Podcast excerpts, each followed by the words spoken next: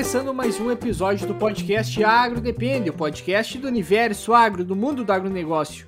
Antes de iniciarmos aí a apresentação da mesa, gostaria de convidar a todos vocês que nos acompanhem lá em nossas redes sociais. Na, em alguns dias ali a gente deu uma, uma parada nas publicações, né? Mas agora a gente está retornando para levar cada vez conteúdos mais relevantes aí para todos vocês, que ajudem no dia a dia, que é essa nossa ideia, ajudar tanto vocês no dia a dia de vocês, seja através de uma página do Instagram, seja através de um podcast, levando conhecimento técnico, porque eu acredito que é o conhecimento que vai transformar e fazer com que a gente atinja cada vez patamares produtivos mais altos. E apresentando aí a mesa de hoje, meu nome é Eduardo Sebastiani. Meu nome é Cassiano Sartordeck e pedi pro nosso convidado, Diego, do Mais Milho, que é uma parte que muitos devem conhecer aí. Se apresenta, pessoal. Fala, pessoal. Meu nome é Diego Santana, da página Mais Milho. E, assim, grande prazer estar aqui batendo esse papo com vocês. Como falei, sou ouvinte né, de podcast do AgroDepende há muito, muito tempo já. E sou é, um fã né, do formato em si de podcast. Eu acho que é feito para gente do agro, né? A gente consegue baixar, consegue consegue estar tá ouvindo sem área, viajando. A gente viaja muito nesse período serioso. E o AgroDepende é, um sem dúvida, um dos melhores. Hoje, um dos que mais eu acompanho. Técnico, aprendo muito com vocês. Grande prazer estar aqui, falando um pouco aqui de nossa região, falar um pouco de, da cultura do milho aí para os ouvintes. Ah, muito obrigado. A gente fica bastante feliz em saber que a gente está conseguindo acessar todas as partes do Brasil, praticamente, né? E está conseguindo auxiliar uh, com cada vez mais profissionais a desenvolver também o agro brasileiro, a gente conseguir cada vez uh, ter mais produtividade e também ser mais sustentável.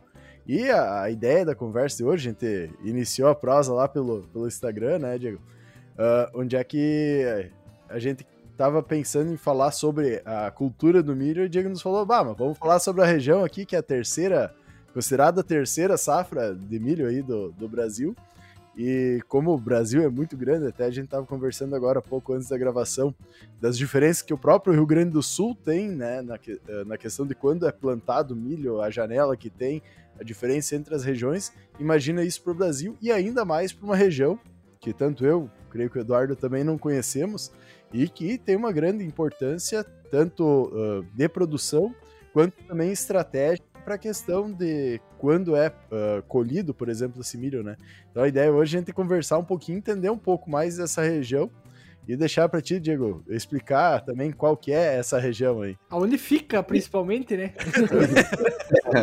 Não, bacana demais. Assim, como a gente iniciou a conversa no Instagram, a gente queria falar sobre mídia, assim, estou à disposição também para falar sobre a cultura, né? Bater um papo aí, estou à disposição de falar de fenologia, de, do manejo, mas eu percebi que vocês não conheciam nada da região aqui, né?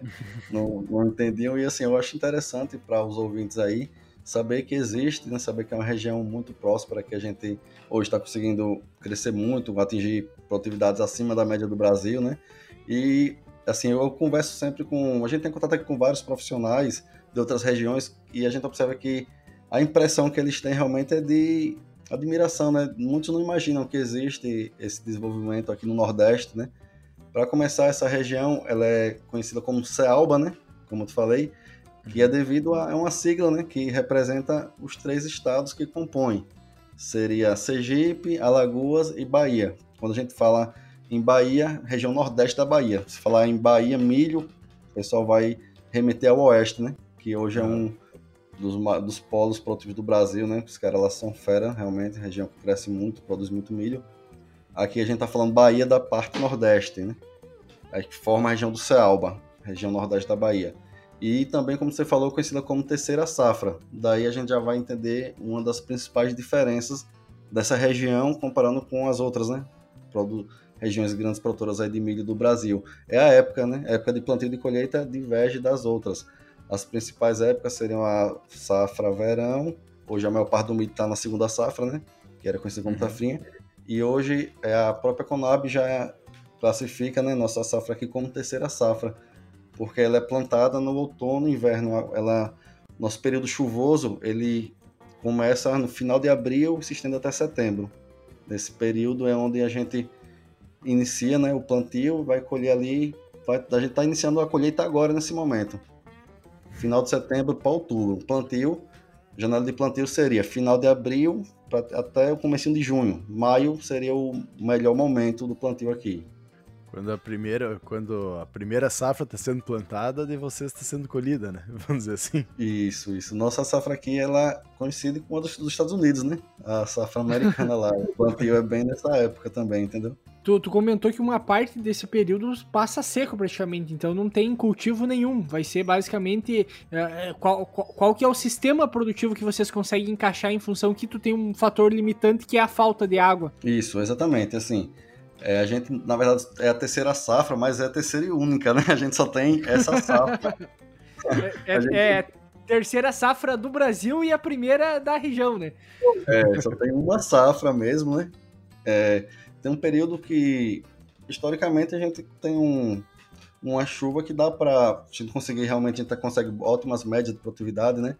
No mínimo, a gente observa que historicamente a gente tem um, índice pluviométrico nesse período de plantio, de abril a setembro, então de 450 milímetros até 1.200 durante esse período, que para a cultura do milho distribuído, né, bem distribuído, é excelente, a gente consegue produtividades muito boas, mas depois desse período, a partir de outubro, são seis meses também que não chove, onde a gente não vai cultivar, né? Muitas vezes a gente usa a palhada, faz um consórcio com pecuária, né? Alguma coisa, mas praticamente só tem essa safra mesmo do milho, onde a gente tem que explorar o máximo de produtividade. Tem que ser produto que tem que ser muito bom, né? Para aproveitar essa única safra explorar ao máximo, né, de maneira eficiente. É, é, bacana, é bacana ver esses uh, contrastes, digamos assim, que a gente tem no Brasil. Uh, essa semana a gente está num intensivo de gravação, né? Uh, essa semana que, que a gente tinha, havia gravado um episódio falando sobre soja, cana, o manejo de certa forma, como é que se encaixaria a soja no meio desse ciclo, mostra que tem um desafio. E mostra que, no caso de vocês, também tem um desafio diferente. E, ao mesmo tempo, todo desafio traz alguns benefícios. No caso de vocês, pelo fato que tu tem um período muito seco, favorece principalmente o não aparecimento de algumas pragas, o não aparecimento de algumas doenças, porque tu tem um vazio basicamente ocorrendo durante esse período, fa favorecendo talvez do manejo também, né? Isso, exatamente. Assim, quando a gente busca realmente, tá buscando alternativas para uma rotação, mas seria uma safra uma cultura, na outra safra outra. Né? A gente não consegue realizar as duas safras no mesmo período chuvoso. Na verdade, sim, existem alguns trabalhos aqui de tentar é, antecipar a colheita. A gente está tendo algumas, alguns investimentos já na região com secadores que permitem antecipar bastante, né? Tentar antecipar o plantio e a colheita e tentar colocar alguma cultura rápida, né? Um milheto, um sorgo, para tentar explorar um pouco mais essa safra. Já estamos vendo alguns trabalhos em cima disso. Soja também já foi é, testada, a gente observou em algumas regiões uma boa performance, né? É uma cultura que a gente sabe que é uma das mais rentáveis hoje, quando se fala em grãos, mas seria que a gente teria que optar, né? Um ano soja, um ano milho. A gente está trabalhando, mas ainda não tem nada é, relevante hoje sendo plantado aqui em relação à soja. Mas realmente é uma opção. Mas esse vazio, como o Eduardo falou, isso aí é o que vem segurando aí, né? Nós temos regiões aqui, como eu, eu sou de, fico situado aqui em Paripiranga, Bahia, fica na divisa entre a Bahia e Sergipe. Nós temos regiões aqui que foi onde começou basicamente a explorar com mais ênfase a cultura do milho, áreas com mais de 40 anos, né? Que a gente planta só milho. Só que devido a esse vazio sanitário que a gente é obrigado a fazer por esse período de seca, né? Período Sim. que realmente não chove, não tem verde para fazer a ponte, a gente está conseguindo segurar as pontas aqui. Como cigarrinha, que a gente conversou também no início aqui, é um dos maiores problemas, sem dúvida, hoje, né? Que a gente está enfrentando na cultura do milho no Brasil. A gente tem o inseto, tem alguns fogos, realmente, já observou, mas não nada é, tão grave quanto ao que a gente está observando no Brasil. Muito pouco, né? Hoje a gente está se preparando, as empresas de milho, claro que já estão buscando genéticas né, resistentes, manejo, já pensando para que a gente evite. Pode ser que aconteça problemas muito graves como a gente está observando, a gente já está se preparando, mas até hoje não tem um problema tão sério, né? Doenças fúngicas, sim. A gente, isso aí tem os restos culturais, né? Vai, vão ficando ali o resíduo, isso aí a gente tem muito problema com doenças fúngicas tem que ter um bom controle aqui né, de fungicida. Mas né, tem muitos problemas que são evitados por causa desse vazio, como você falou, Eduardo, aí na região. É, é interessante é, a gente trazer essa questão. Uh, a gente observa que, por exemplo, em outros locais, claro que não tem esse vazio, vamos dizer assim, esse período sem chuvas tão grande, mas, por exemplo, tá a região no Mato Grosso, que a gente vai pegar, o pessoal, por exemplo, utiliza plantio do braquiária no meio do milho ou algumas outras alternativas para conseguir deixar o solo coberto com alguma palhada, com alguma cultura. Aí também ocorre isso, uh, você não consegue fazer esse encaixe, como é que funciona isso, só para a gente ter uma ideia também. Então, assim, a maioria do, das áreas plantadas aqui, cultivadas, são plantios convencionais, né? Onde se remove todo ano o solo. A gente passa o agrado todo ano, né? Em grande parte, mas também existe plantios direto aí, consolidados há um tempo, e a gente busca consociado ao milho, né? Durante a, o plantio do milho também plantar o capim, a braquiária, né? Onde a gente, o milho ele acaba sombreando, né? Dando uma controlada e dá para não ter perdas de produtividade no milho e manter o capim, né? Sim. Também pode ter um controle químico ali para dar uma supressão, né? Isso aí a gente consegue. Existem alguns trabalhos. E também, assim, colhendo cedo, antecipando a colheita, pode também é, é, tentar fazer, assim, algum plantio, né? De alguma planta de cobertura. A gente está trabalhando.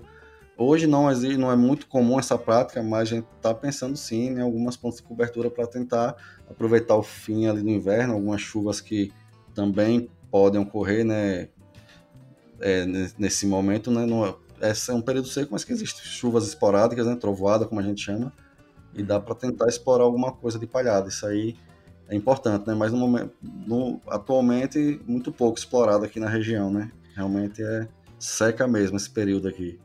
E, e, hoje não existe, por exemplo, alguma possibilidade de trabalhar com irrigação ou algo assim do tipo, ou realmente é seco, seco a ponto de não conseguir fazer nenhuma operação como essa?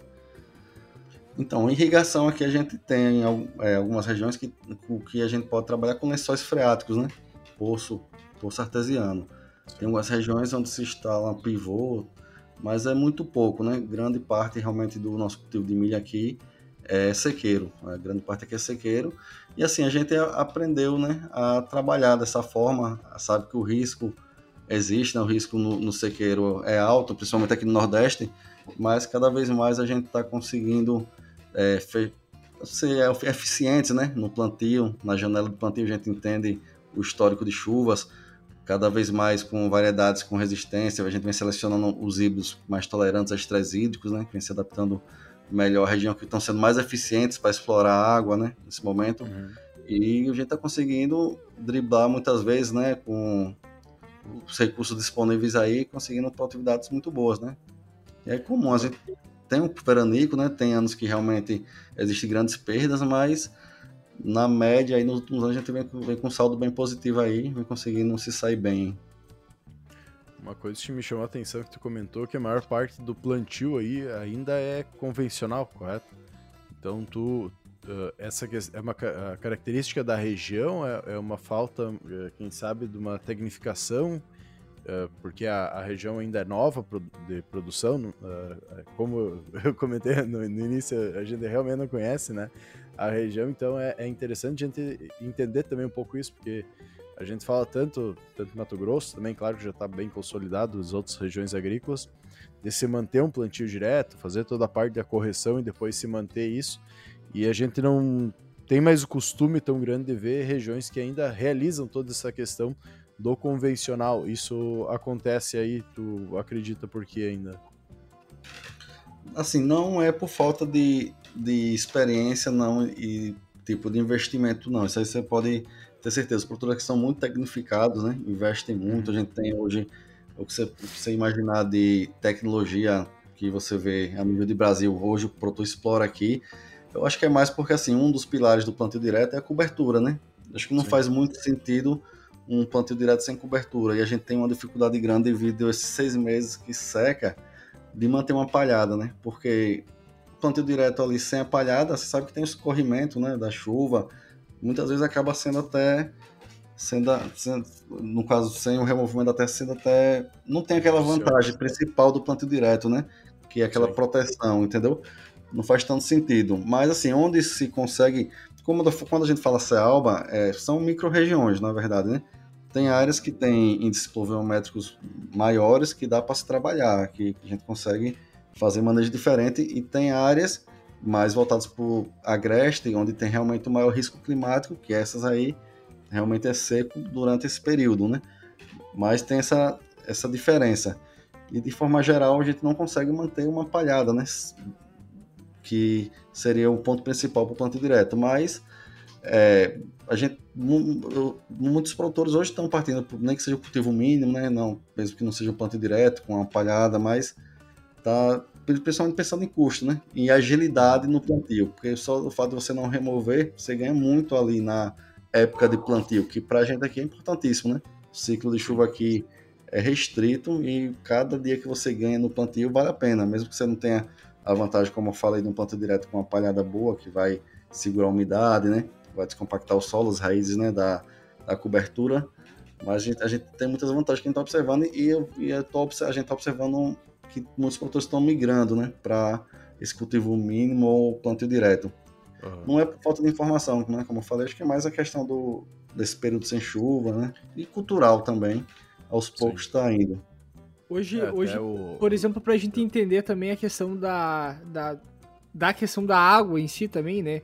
Uh, a gente tem, o pessoal da nossa região às vezes reclama que dá 30 dias, às vezes faltando água, 15 dias, já a planta já começa a sentir, mas tá num solo extremamente argiloso, que tem uma grande capacidade de reter água, e, e aqui quando a gente fala argiloso é 70%, 80% de argila em alguns casos, então é, é, é quase de fazer artesanato, né? Tirar um pedaço de terra para fazer. Fa fazer. Agora esqueci o nome do negócio, mas enfim.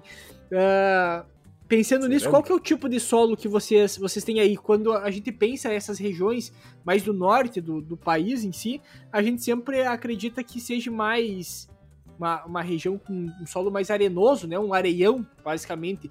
Mas a gente sabe que dependendo da região do país, tu tem manchas de área, tem condições de solo diferente para a gente tentar entender também qual é essa condição. Isso, exatamente. Assim, é, é, bem diversificado também, né? É uma região ampla, né? É uma região hoje que, quando a gente fala da cultura do milho, em médio alto investimento, que é a, região, é a área que eu atuo, né? A região de médio, milho híbrido, milho pensando em investimento um pouco maior, a gente vê, vê uma área hoje aqui nessa região de, da, do Selva de em torno de 400 mil hectares de milho, né? Uma área Nossa. relevante, entendeu? Muito boa, que é assim, é difícil alguém hoje não conhecer, né? Realmente, aí no sul, tá certo que vocês estão um pouco longe, né, Eduardo? Mas. É Nós estamos tá longe de tudo, quase, né? Mas, assim, a região aqui, a terceira safra, já está sendo. Hoje é uma, é uma área de fronteira, né? Que está sendo tá, cresceu muito nos últimos anos, está chamando muita atenção de todas as empresas hoje do setor multinacionais, todas estão voltadas aqui para a região, entendeu? É uma área relevante, importante, né, para o Brasil. E, assim, antes de falar a respeito do solo, outra característica que eu é, não falei, que também diverge muito de muitas áreas do Brasil, é, um, é uma divisão que existe hoje aqui, natural também, original aqui da região, que são muitos produtores pequenos, né, que formam essa área, Sim. entendeu? Tipo, aí no sul acho que também existem regiões onde que existem muitos produtores pequenos, né? De... Aqui a maior parte é produtores pequenos, é. é. é. o sul também é característico, diferente da região central ali, né? Da sim. Peraí, peraí, vamos, vamos definir um teto do que é produtor pequeno. Isso, é. é isso. Quantas hectares Quanto? é o produtor pequeno? Então, aqui eu considero aqui o produtor pequeno, médio, abaixo de 100 hectares, né? Abaixo de 100 é, hectares. Dá, dá para usar essa média aí. É isso aí também vocês consideram? É, assim, a micro-região eu... que eu tô aqui, a média por produtor é 10. Mas. Caramba, então vocês ganharam aí, né? Mas assim, eu vou, vou falar um pouco assim do, dos produtores que eu atendo, né? Que eu, como assim, eu não me apresentei, eu não falei da minha função, mas eu trabalho com milho aqui na região do Selva há 12 anos, né? Já passei por vários setores comerciais aqui da, das empresas, tanto de balcão como consultor de campo, é, promotor, né? E eu, nos últimos três anos agora eu atuei como representante comercial, né? Como franqueado de uma grande multinacional, trabalhava com trabalho com milho aqui na região, líder de vendas aqui. E assim, eu tenho uma carteira, eu tenho uma, uma carteira de clientes de mais de 500 produtores ativos, né? Que assim, Nossa. não é tão comum a gente ver os profissionais, a gente fala que a gente atende uma pessoa só, tem uma carteira tão grande assim, né? Desse, e é dessa, desses clientes aqui, que, desses produtores que a gente que eu atendo nesses anos aqui, 75% deles são abaixo de 100 hectares, né? E desses 70% que são abaixo de 100 hectares, metade é abaixo de 30 hectares, entendeu? É, são Isso aí é um, é um desafio, né? Também para os profissionais. Você, cada produtor é um mundo, né? Cada um tem sua necessidade e, como eu falei, existem micro regiões com características endoclimáticas, né? Diferentes uma da outra. A gente tem que é difícil uma pessoa que não é da região entender realmente a necessidade de cada um, né? Muito pingado, como a gente fala aqui, né? Mas pelo que eu entendi, o sul também, essa sua região aí, Cassiano, também é bem assim. A minha, a minha é uma região muito. é, é de minifúndios mesmo. Mas a gente vai pegar, a, acho que a característica básica, pelo menos a região norte do Rio Grande do Sul. A região sul tem uma questão um pouco diferente, que são te, uh, proprietários geralmente um pouco maiores, né? Mas a gente vai pegar a parte norte, Rio Grande do Sul, Santa Catarina e Paraná, dá para se dizer que é um patamar parecido com esses, né? Porque a gente tem essa, essa questão de uh, produtores com menos áreas se comparado ao centro-oeste ali, que daí lá mil hectares é pequeno, né? Então, tem essa... E assim, respondendo sua pergunta, a pergunta de vocês em relação ao solo, é o seguinte, é, são, várias regiões que divergem né, em clima, em, em, solo, mas vamos dividir basicamente em duas principais. Seriam as regiões mais voltadas para o agreste, né, regiões mais quentes, com menores índices pluviométricos, né, onde o produtor investe menos, né, porque tem um risco maior, né, um risco falta de chuva, e as regiões é, mais voltadas para o litoral, onde chove mais, o produtor acaba investindo mais porque tem um risco menor, né? Geralmente esses produtores maiores eles também investem mais em equipamento, plantadeiras que fazem plantio direto, né? Já os menores têm plantadeiras menores que acabam trabalhando com convencional mesmo, até por uma questão de investimento, né?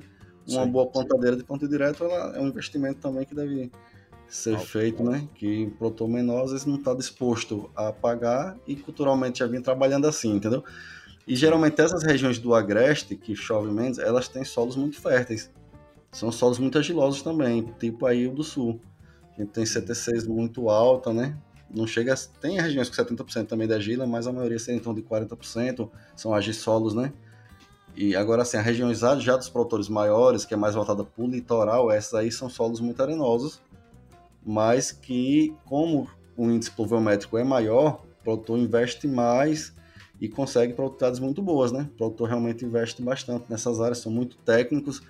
Eu, assim, eu, te, trabalhei muito tempo como franqueado, como eu falei, tive, tenho a oportunidade de conhecer várias regiões do Brasil, né? Conversa também, por causa do Instagram agora, com produtores e profissionais de todo o Brasil. E, assim, quanto mais eu conheço outras regiões e outros produtores, eu vejo que os produtores aqui, eles são muito bons, são muito técnicos, entendeu? E realmente é um, eles estão numa região desafiadora, né? Que realmente não é para amador, entendeu? O Celba, tem, eles conseguem hoje produzir bem, ser eficiente, né? Mesmo com convivendo com risco climático, veranicos, né?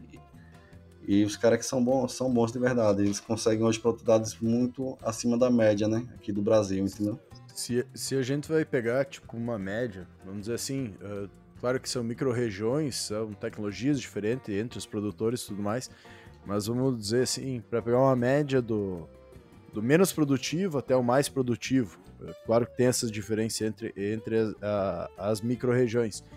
Uh, varia em quanto tu acredita essa produtividade? Vamos dizer, ah, de 100 a 120, ah, de 100 a 150, como é que... É assim, na verdade vai variar de zero, porque, como eu te falei, a questão aqui que a gente tem anos que realmente é, leva a zero, né? Tem anos ah. difíceis que falta chuva, né? São algumas. Tipo, nos últimos 10 anos a gente teve uns 3 anos aí que tivemos percas muito grandes, né? Os Pode últimos 10? Nos últimos 10 anos nós tivemos uns 3 assim... safras aí com per... Eu falei 3, né? Não, não, mas eu, eu peço se essas três safras são as últimas três, que foi as últimas três que foram um problema não. aqui para nós. Pelo, não, pelo contrário, essas últimas três aqui foram muito boas. existe, uma característica, é, existe uma característica aí com é ano de laninha, né? Sim. Isso. Ano de laninha, nós, é Willa, metade Nordeste, para cima. É. São anos bons pra gente e são anos secos pro sul. Ano de El Ninho é ruim pro Nordeste, entendeu? Uhum. Geralmente é o contrário, né? Favorece Sim. vocês e prejudica a gente aqui, mas esses últimos anos foram bons. Eu digo, nos 10 tivemos alguns anos ruins que pode chegar a zero realmente a produtividade, nessas áreas mais de risco, né? Mas assim, vamos botar uma média em anos normais, a média nessas áreas do Agreste aí, hoje o pessoal consegue média de 100, 120 hectares, tranquilo, entendeu? 100, 120. Já na área do alto investimento, eu tenho um cliente que eu acompanhei média de 200 sacos por hectare. Entendeu? Nossa. Produtores menores, que são mais técnicos, né? Mas vamos botar uma média geral em torno de 140 a 150, uma média dos grandes produtores aqui na região, entendeu? Essas áreas mais, mais pro litoral, onde se investe mais. Eu acho uma quantidade alta, quem sabe até essa do litoral pode ter alguma coisa a ver com uh, que a noite aí fica mais frio, né? Mas isso é uma coisa que a gente observa aqui no próprio Rio Grande do Sul, que quem consegue chegar, vamos dizer, nos 200 sacos é quem planta mais cedo e, que não tem, principalmente noites tão quentes, né? Então a gente vai pegar a região do Lagoa Vermelha, por exemplo, que é uma região mais alta ali, é normal você produzir 180, 200 sacos, porque tem as noites mais frias, né? Mas quando tu cai uh, uma região que nem aí para cima, que a temperatura em si só, todo ano ela é mais alta, né? Tu não tem geralmente essa temperatura mais baixa. Isso é um desafio e, e é. Eu achei que não chegava tanto, sinceramente. Por causa dessa questão climática. Isso, eu tô falando essas, essas, altas produtividades em regiões com altitudes de 100 metros, né? Nível do mar, 100, 150, entendeu? Isso aí realmente eu atribuo a aos a híbridos né, mais adaptados à região, né, mais eficientes e realmente manejo. Né? O milho é muito responsivo ao manejo, principalmente a manejo de nitrogênio. Né?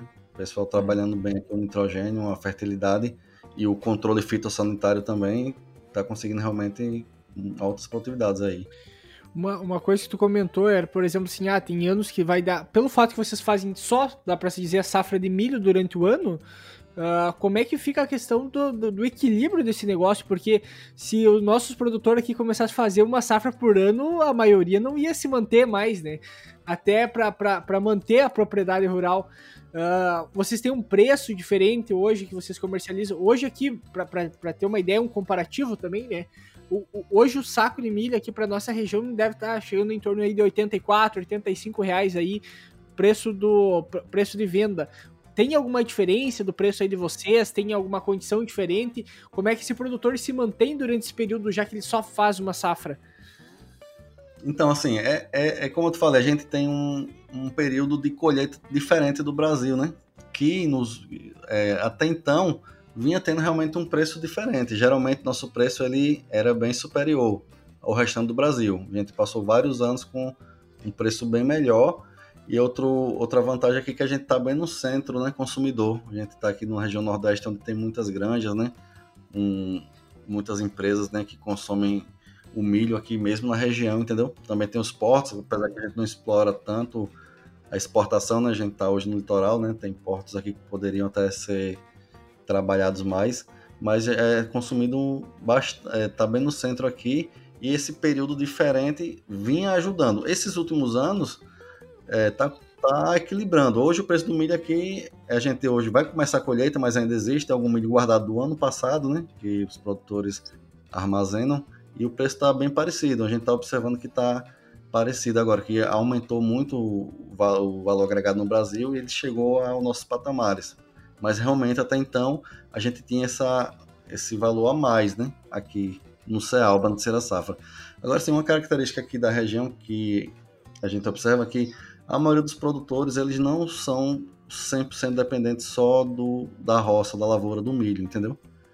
A gente observa que sim, os grandes produtores, é, eles muitos são são empresários, entendeu? as maiores dos grandes produtores têm outras funções também, além da lavoura, e muitos também dos pequenos, que são do, da, da zona rural mesmo, mas eles acabam intercalando com pecuária, né? com criação, tem regiões onde também exploram muitos citros, né? o pessoal também outras culturas, entendeu? Acaba gerando essa essa renda que acaba agregando também, entendeu? Mas qual, qual, que é o preço que tu, não sei se tu chegou a comentar o preço que chega o milho ali. Só falou que é um pouco mais alto. Não, hoje o preço tá igual de vocês, tá em torno de 84 aqui. Tá, ah, entendi. Essa semana eu não perguntei, né? E muda diariamente, né? Mas estava em torno disso mesmo, né? Mas geralmente a gente tinha uns 10 a 15 reais a mais do que o mercado, né? Mais sim. próximo aqui, entendeu? Só sim, que esses últimos dois anos acabou equilibrando. É, agregou muito valor aí, né? Em forma geral no Brasil, a gente equilibrou, a gente não perdeu um pouco esse valor que tinha mais, né? Também eu acho que nos últimos três anos, como eu falei, a gente tive, nós tivemos produções muito boas, né? Teve muito milho no mercado, o escoamento acabou ficando um pouco limitado, né? A lei da oferta e da demanda, entendeu? Eu acho que acaba Sim. equilibrando o preço também. A gente vai pegar um pouco dessa da questão da região. A primeira vez que até que a gente conversou, e daí entra na, na parte uh, que uh, não, não, conhecia ainda, não tinha dado nenhuma lida sobre a região, quando falou milho terceira safra, uma os bichos velhos estão conseguindo fazer três safras no ano ali e botar o milho na terceira aí. é, brincadeira à parte. Certo, né? Uma brincadeira à parte, é essa questão para para ser plantado nesse período tão diferente, vamos dizer assim, das outras regiões do Brasil, a gente vê que tem grandes desafios, que nem a gente já conversou aqui, né? Além do gasto, dessa questão de tu poder ter só uma safra que tu, querendo ou não, vai, vai realizar, né? Uh, o preço, pelo que a gente já conversou agora, já não é um diferencial competitivo mais tão alto como era no passado. Questão do custo, creio que ele deve seguir mais ou menos um padrão uh, ligado ao Brasil. E além de, dessas questões, quais os principais desafios que tu vê que ainda existem aí da, na região para fazer essa implantação? A gente sabe que a questão de doenças, pragas diminui, principalmente pragas, né? Diminui um pouco a, a a quantidade que tu vai ter, mas doenças, pelo que tu comentou, já é um problema muitas vezes, porque intensifica a doença, tendo, na verdade. Intensifica porque tu tá sempre plantando a questão do milho, né? Quais os principais uh, problemas que tu observa? Infraestrutura, armazenamento, dessa questão da terceira safra da região? Assim, sem dúvida, o principal limitante aqui é a questão climática, né? Isso aí sem dúvida. Na verdade, o clima hoje é, é, o, é o fator, várias pesquisas mostram que é o fator que mais interfere na produtividade no mundo, né? Não só aqui, mas principalmente no Nordeste, o clima realmente é o maior limitante que faz com que a gente busque é, maneiras cada vez né, de se adaptar e conseguir driblar aí, né?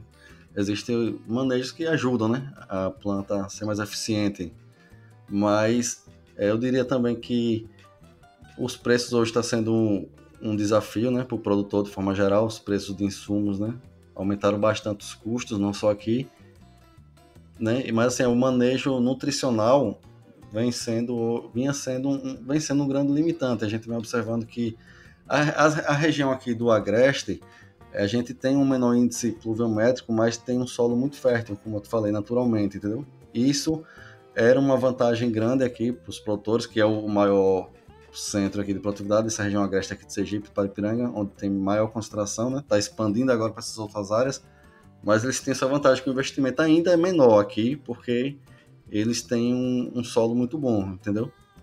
Depois de 40 anos só extraindo, acaba exigindo, né, uma correção, e eu vejo que está eh, é, sendo uma limitação hoje, né? Principalmente quando a gente pensa em correção.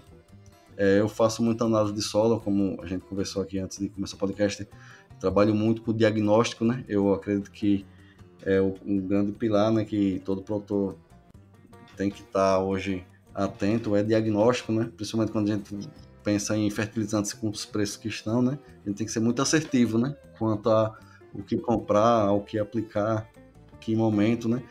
Eu acho que a gente tem que uma, o que pode agregar muito, né? Não seria tanta limitação, mas o que pode agregar muito aqui ainda essa questão nutricional, né, de diagnóstico, principalmente quando se fala em correção de solo, né, calcário, que é um insumo mais barato que existe na agricultura, né, a gente tem aqui em calcários muito bons na região, tem mineradoras muito boas aqui, acho que a gente pode explorar mais, né, muito mais, tem como agregar bastante, porque a correção está diretamente ligada a, a Exatamente, de nutriente e água, né? A raiz, o calcário tá, vai disponibilizar o crescimento radicular, né? Do milho, vai fazer com que o milho tolere mais estresse hídrico, aproveite mais, né? A, a, questão de nutrientes do solo. Então, eu acho que a gente tem muito que evoluir é, nessa parte, né? Já está se, já tá se evoluindo muito, já tem muito produtor ligado, né?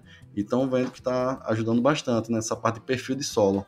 Eu acho que é onde a gente tem que mais que bater nessa tecla, onde pode aumentar muito ainda a produtividade, né? Conseguir explorar mais essa, essa questão eu tô, nutricional. Eu tô, daqui uns dias eu vou chegar à conclusão que o problema de quase todo o Brasil é perfil de solo, que é falta de estruturação de solo e utilização de calcário para o pessoal começar a atingir tetos produtivos mais altos, que é uma coisa que a gente enxerga até aqui na nossa região, né? Que muitas vezes o pessoal tá ali com aquele plantio direto que nunca foi realmente iniciado, ele apenas foi.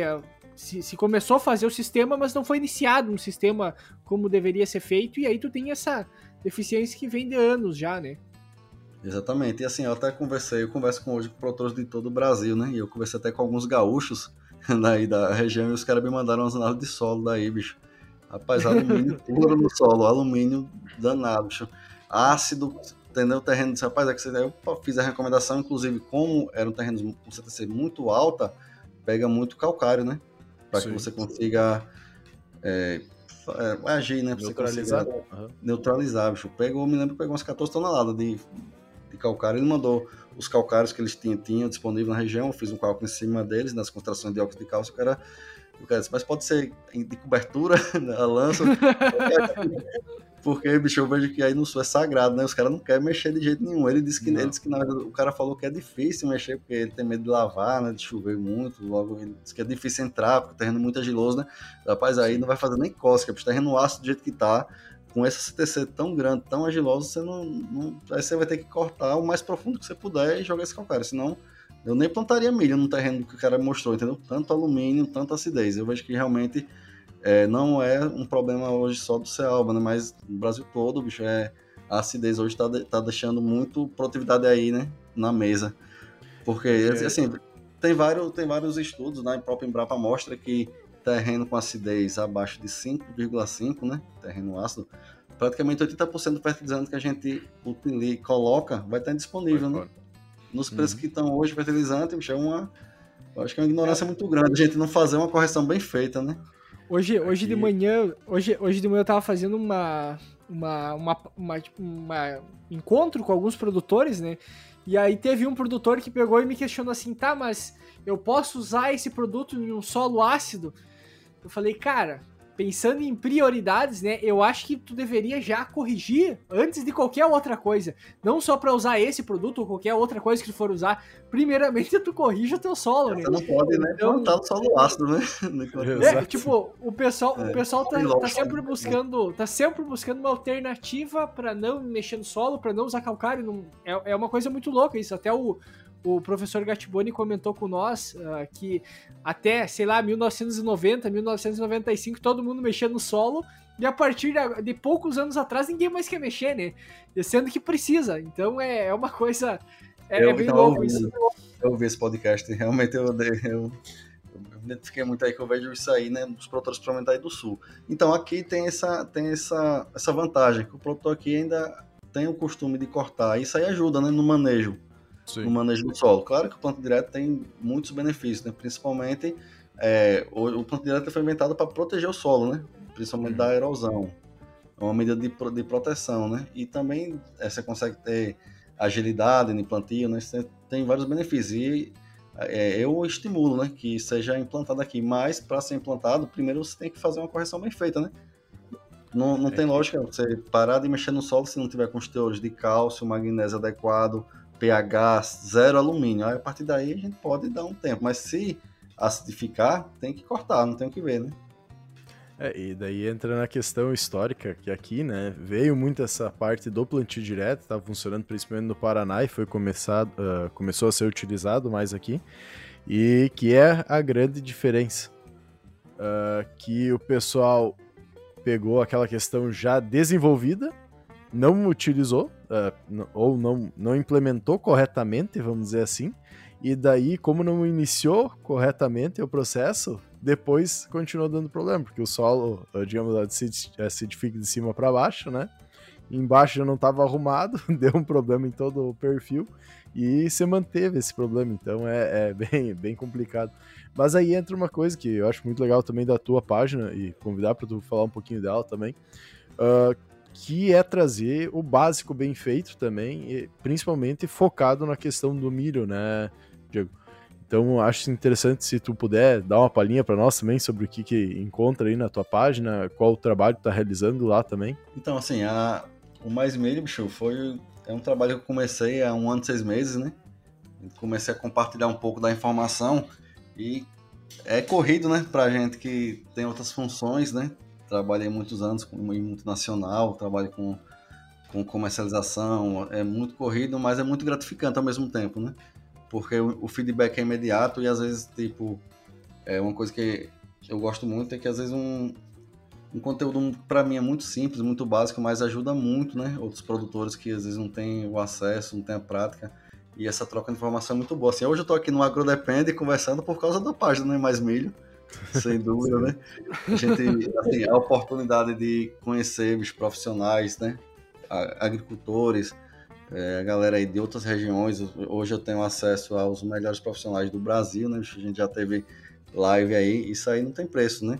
Eu aprendo muito com a página, acho que só o contato que eu tenho com as aulas que eu tenho, né? Que eu consigo é, passar também aqui para os professores, isso aqui já vale a pena esse trabalho, né? Que a gente tem, mas é muito gratificante. Né? Lá no Mais Milho, quem ainda não segue, siga lá no Instagram, né? É o arroba maismilho.br. A gente fala de milho, de manejo, forma prática, né? Minha, meu conteúdo é voltado para o produtor, é voltada para a parte realmente prática, né, de campo. Eu falo muito de fenologia, de falo de doenças, né, dos principais desafios da cultura e cai sempre estou trazendo profissionais aí os melhores do Brasil, quem está fazendo diferença aí no agro, a gente está sempre buscando fazer lives e trocar informação, entendeu? E, eu, e assim, fiquei muito feliz porque vocês me inspiraram também, né, para criar conteúdo. Tenho vontade de fazer podcast também, mas comecei pelo Instagram, que eu já mexi ali, já estava lá, né? Para mim foi mais fácil, entendeu? Mas sem dúvida, é, fui muito inspirado por vocês. Eu aprendo bastante. Uso os podcasts de vocês aqui, usei muito para nossa equipe aqui de agrônomos, né, pessoal? Sempre tem um conteúdo técnico, eu mando os caras escutar e depois pergunto, né, para saber se realmente entenderam, mas vocês estão de parabéns aí pelo trabalho. Ah, muito, muito obrigado. A gente fica feliz que tanto o podcast está chegando em tantos locais do Brasil, quanto realmente cumprindo sua função, que é a ideia tanto minha quanto do, do Eduardo para desenvolver, que é ser o podcast mais técnico do Brasil, é realmente trazer a técnica, auxiliar a melhorar a questão das discussões dos manejos que estão sendo realizados e também entender como um todo a questão do agro no Brasil, né? Que nem essa questão, provavelmente tanto eu quanto o Eduardo aí nunca ia ouvir falar ou conversar sobre a região, uh, por exemplo, Cialba ali, uh, que é uma coisa que fica muito distante mesmo sendo Brasil, né? Eh, para nós, se a gente vai pegar as distâncias e pela grande pluralidade que principalmente o agro tem. Então a gente vê que existe muita coisa ainda a ser descoberta, entre parênteses, né? A, a, ser mais falada sobre essa pluralidade do agro, do agro brasileiro, tanto na questão de regiões, quanto também os diferentes manejos. Mas uma coisa é bastante interessante a gente observar: independente da região, a questão da base em si ela se mantém a mesma. Isso que é muito legal do podcast também, da tua página, que a base para a cultura vai se manter a mesma. O que, que vai diferenciar é que dentro de um meio, né, vamos dizer assim, do local onde é que está sendo implantada a cultura, tu vai ter que ter algumas tomadas de decisões ou algumas uh, especificações para aquela cultura desenvolver e para tu ter o um melhor resultado. E daí entra a parte da engenharia, né? Como uh, o José Domingos, quando a gente conversou com ele, ele comentou, ele estava aqui no Rio Grande do Sul, foi lá para o Pará trabalhar, né? Ele até falou o maior problema do, da, nossa, da nossa profissão, dos engenheiros agrônomos, é que se usa muito pouco engenharia, se engenha muito pouco, né? E cada vez mais a gente vê a necessidade de resolver problemas, e isso muitas vezes não está sendo muito observado, que a gente vai ter que sim, cada vez tentar entender mais, pegar cada produtor, que nem tu comentou, como um produtor, cada produtor é um mundo, né? Tu tem várias coisas aí e conseguir fazer isso aí para desenvolver cada vez mais. É isso mesmo, Castanho. Assim, uma coisa que eu sou aqui do Nordeste, né? Sou nascido e criado, né? Aqui na região, sempre tive contato com esse mundo, produtores menores, né? E, tipo, quanto mais eu conheço outras regiões e outros produtores, eu vejo que os problemas são os mesmos, exatamente os mesmos em todas as regiões produtoras do Brasil, né? Os mesmos desafios, né? É, o básico, né? O básico bem feito que não está sendo feito, né? E eu observo isso, que a gente vê, fala muito em agricultura de precisão, máquinas né, de última geração, tratores né, grandes e investimento tal, e esquece de fazer o básico, né, que acho que se é, você não faz, pelo menos, não garante pelo menos um, uma área sem acidez, né, com pH adequado para disponibilizar os nutrientes, sem alumínio, né, com perfil de solo equilibrado, não adianta você fazer nada mais, né, não adianta ver híbrido, né, não adianta você ver é, transgenia, não adianta você ver nada que taxa variável, porque se não fez o básico ali, o que mais Sim. vai agregar realmente é a parte nutricional, né? Eu conversando é, na última live que a gente fez aqui, foi muito boa, né? Com o André Aguirre, inclusive eu até indiquei para vocês entrar em contato, é um dos, dos, caras, um dos melhores do Brasil, né? Na cultura do milho. E ele estava nos Estados Unidos, essa live ele fez de lá, né? Ele estava ah. lá, conhecendo, olhando as regiões produtoras, e lá não se usa, não se usa fungicida. Lá os caras não tem problema com doença, entendeu? Por quê? Sim. Porque neve, né? também, né? Eles têm um período assim que na gente tem essa parte do sol, lá eles têm com a neve, né? Mas assim, eles investem eles têm solos naturalmente muito férteis e investem muito em nutrição, entendeu? Sim. Tá certo que é, são outras características, mas se você se a gente investisse mais em nutrição aqui, em correção, não tenha dúvida que a gente ia gastar menos com fungicida, né? Com inseticida. Se proteger, né? Exatamente. Mas é, é, interessante a gente ver tudo isso aí, ver o quanto ainda a gente tem a, a desenvolver e melhorar como, como agronegócio, né? Como desenvolvimento ser cada vez mais sustentável. Uh, convidar todo mundo aí, primeiro, agradecer ao Diego aí por ter aceito participar conosco, a conversar, tirar um tempo. Deu agora a gravação, a gente já estava uma hora conversando antes praticamente, né? uh, sobre a questão de desenvolvimento de conteúdo, mas também principalmente sobre o, o agro, né? Sobre as questões ligadas ao agro. E agradecer a, a disponibilização de tempo para conversar conosco. Dar os parabéns também pela página por estar tá desenvolvendo conteúdo para o pessoal, auxiliando o pessoal aí a cada vez entender mais também sobre o agro, principalmente o milho, né? Que é o teu foco. Convidar todo mundo a seguir tu nas redes sociais e te dar um tempinho aí também para fazer teu merchan aí, chamar o pessoal para conhecer a página, pode ficar bem à vontade. Era assim, eu que agradeço, né? Como já falei, aqui é um marco da, da minha carreira profissional do marketing, né? o podcast do Agro Depende, sem brincadeira, eu sou fã de vocês, né? E tá hoje aqui, né? Participando de um, de um programa com vocês, de, realmente é, fiquei muito honrado, né? Desse convite e a oportunidade de falar, né? Sobre a nossa região, que como vocês não conheciam, acredito que muita, muitos produtores, muitas pessoas hoje é, não conhecem, né? Uma região que está aqui de portas abertas né, para vocês, quem tiver interesse, aproveitar vir para as praias, né? Que a gente é, é, muito conhecido aqui pelas praias, pelo litoral, os resorts, né? Mas aproveita para um passeio desse aqui e vem também né, ver as lavouras. A gente tem muito que agregar aqui para o Brasil em tecnologia. O pessoal aqui é muito bom, né? Tem muitos profissionais de alto nível aqui na região. Tá certo? E assim, a página é, mais milho, ponto está de portas abertas também para vocês. Já fiz um convite aqui, né, para gente participar de uma live aí, falar sobre o milho aí no sul, né, sobre biológico que o Eduardo trabalha, né, aí na, na região. Vamos marcar alguma coisa e estou à disposição aí para o que vocês precisarem, meus amigos. Com um certeza, grande prazer estar aqui com vocês. É, nós que agradecemos aí, com certeza. Vamos, vamos conversar um pouco mais aí, ver quando marcar a data já e, e tocar ficha no conteúdo. No mais também, eh, convidar todo mundo, então, a seguir aí a página Mais Milho, aprender lá muito sobre a questão do milho, principalmente. Tem conteúdos muito legais e muito didáticos para aprender. Convidar também a nos seguir nas nossas redes sociais, nosso Instagram, também nos avaliar no Spotify, ouvir nossos outros episódios. E por hoje era isso. Até a próxima, pessoal. Valeu. Valeu, pessoal.